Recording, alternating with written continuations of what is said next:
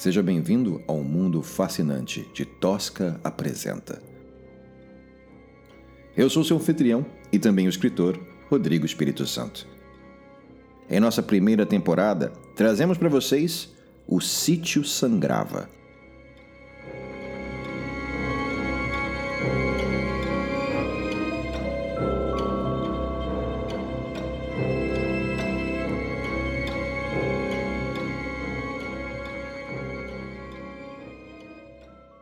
Capítulo 19 Edu percebeu que Anastácia cheirava a morte. O hálito frio tocava-lhe os poros. Aqueles olhos duros escrutinavam cada milímetro da pele dele, suada e trêmula. Evitava olhá-la diretamente, atormentado e indefeso. Mas era impossível ignorar o serrote que a mulher empunhava, os dentes afiados roçando o chão, perto da perna do rapaz. Cada músculo do corpo contraído, Edu estava em pânico diante do que viria. Voz me ser sortudo. O bafo frio pincelava os ouvidos do prisioneiro. Cuca pegou a perna errada e estragou a mercadoria. Ela não me serve de nada, mas tu ainda pode brincar com meu fio. O serrote decolou e alojou-se nos grilhões acima da cabeça de Edu com uma explosão metálica. Os braços dele foram soltos, ainda ancorados pelos grilhões presos aos pulsos. As mãos formigavam enquanto a mulher permanecia de pé ao seu lado,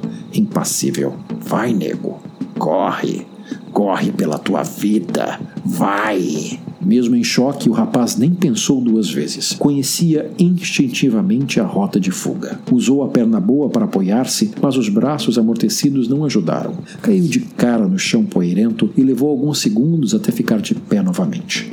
A mulher ria. Uma risada alta, enlouquecida e cruel. Mancou esbaforido para fora da toca. À medida em que se afastava, embrenhando-se na floresta, trôpego e apavorado, as gargalhadas se distanciavam, até quase sumirem. Edu acelerava o passo, a perna sangrando por sobre os pontos arrebentados dos curativos de Ruth. Mas aquela crueldade sem propósito doía mais que qualquer torniquete. Como era possível que aquilo acontecesse com ele? Edu mentia para si mesmo que os horrores da violência aleatória da vida faziam parte do passado. Agora que morava no conforto dos bairros chiques, não correria mais o risco de ser uma causalidade da insensatez alheia. Mas mais inescapável que a violência era a culpa. Não conseguia deixar de se considerar responsável pela própria condição. O que fizera para merecer ser perseguido como um animal no meio do nada? Talvez o jeito como tratara Wagner, talvez merecesse esse castigo dos santos e dos demônios por ser uma alma ingrata, incapaz de mostrar apreço por aqueles que zelavam pelo seu bem-estar. Talvez só precisasse ajoelhar-se e pedir perdão para que Deus, os astros e todas as divindades se manifestassem para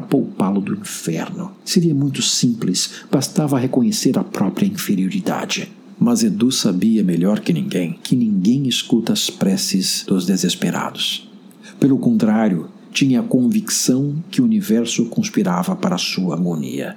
O suor gotejava e ardia nos olhos, embotando a visão. Edu tentava enxugá-lo com as costas do braço sem sucesso. Avançando na mata densa, tudo que via era um borrão de sombras verdes. Um barulho fez o corpo parar e o coração disparar. Era um rugido, ou rosnado de uma criatura ou animal, algo que Edu jamais ouvira. Um som gutural que reverberou pelas árvores e bateu nele como um pé de vento. Edu quis acreditar que se tratava de um trovão, mas o som se repetiu, agora mais forte, mais próximo, seguido por um cheiro forte de cinzas, como se a mata estivesse em chamas. Com o canto do olho, Edu percebeu uma labareda. Não conseguiu identificar a origem, mas vinha em sua direção, subindo e descendo, formando arcos de fumaça branca que tocavam as copas das árvores e sumiam na relva alta, cada vez mais próximo. Edu voltou a correr o mais rápido que podia, ainda puxando a perna. Não era o suficiente. Precisou ignorar a dor e apoiar o peso sobre os ferimentos. Cada passo disparava uma onda de choque que lhe contorcia o corpo. Só que parar não era uma opção. Outro urro Outro rugido. O calor do fogo já lhe aquecia as costas, os pulmões ardendo com o esforço de percorrer o terreno irregular da mata a toda velocidade. Uma raiz exposta prendeu-se ao pé dele, fazendo-o rolar pelas folhas mortas no solo. Quando o mundo parou de girar, deparou-se com o dono do misterioso som. Não era um animal ou um homem, era algo impossível. A pele era um breu esticado sobre músculos de um cavalo de raça. Uma cabeça desproporcionalmente pequena, grandes olhos leitosos e uma boca imensa, repleta de dentes pontiagudos, fumegando colunas de fumaça branca. No lugar de cabelos, o topo da cabeça era tomado por algo que Edu não conseguia compreender. Pareciam cabelos ruivos, flutuantes, brilhantes, incandescentes, balançando como labaredas. Os braços tinham músculos e uma envergadura descomunal, terminando em garras de três dedos. Já o tronco do humanoide afunilava-se em uma única perna frondosa, sustentada por uma imensa pata. E foi ela quem caiu sobre o peito de Edu,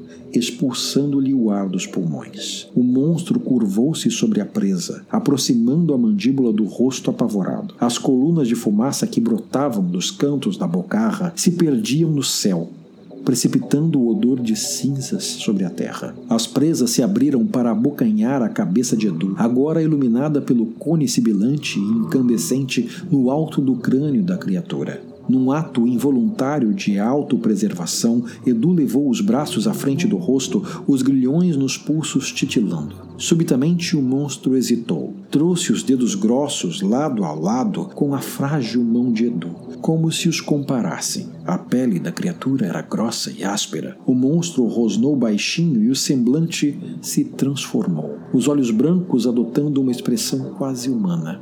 Em seguida, colocou-se ereto e saltou, aliviando o peso no peito, permitindo que respirasse o ar da noite. Ávido. Aos poucos, o silêncio voltou a tomar conta. As últimas fagulhas cinzentas nevando sobre o corpo suado e trêmulo de Edo. A mão brutal da criatura agarrou-lhe o pescoço e o ergueu, feito um boneco de pano.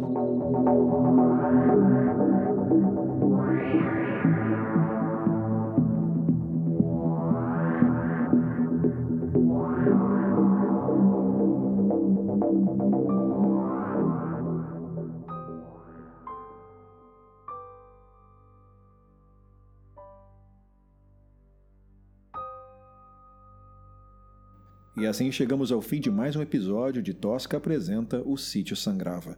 Se você gostou, não se esqueça de comentar e avaliar este podcast no seu agregador. E se você aprecia o nosso trabalho e quer contribuir para que possamos continuar trazendo um conteúdo de qualidade, visite o nosso site no Apoia-se. Lá você vai encontrar diversas formas de nos apoiar. Fique atento aos próximos episódios, sempre às sextas-feiras, à meia-noite. Até lá, boa noite e bons sonhos.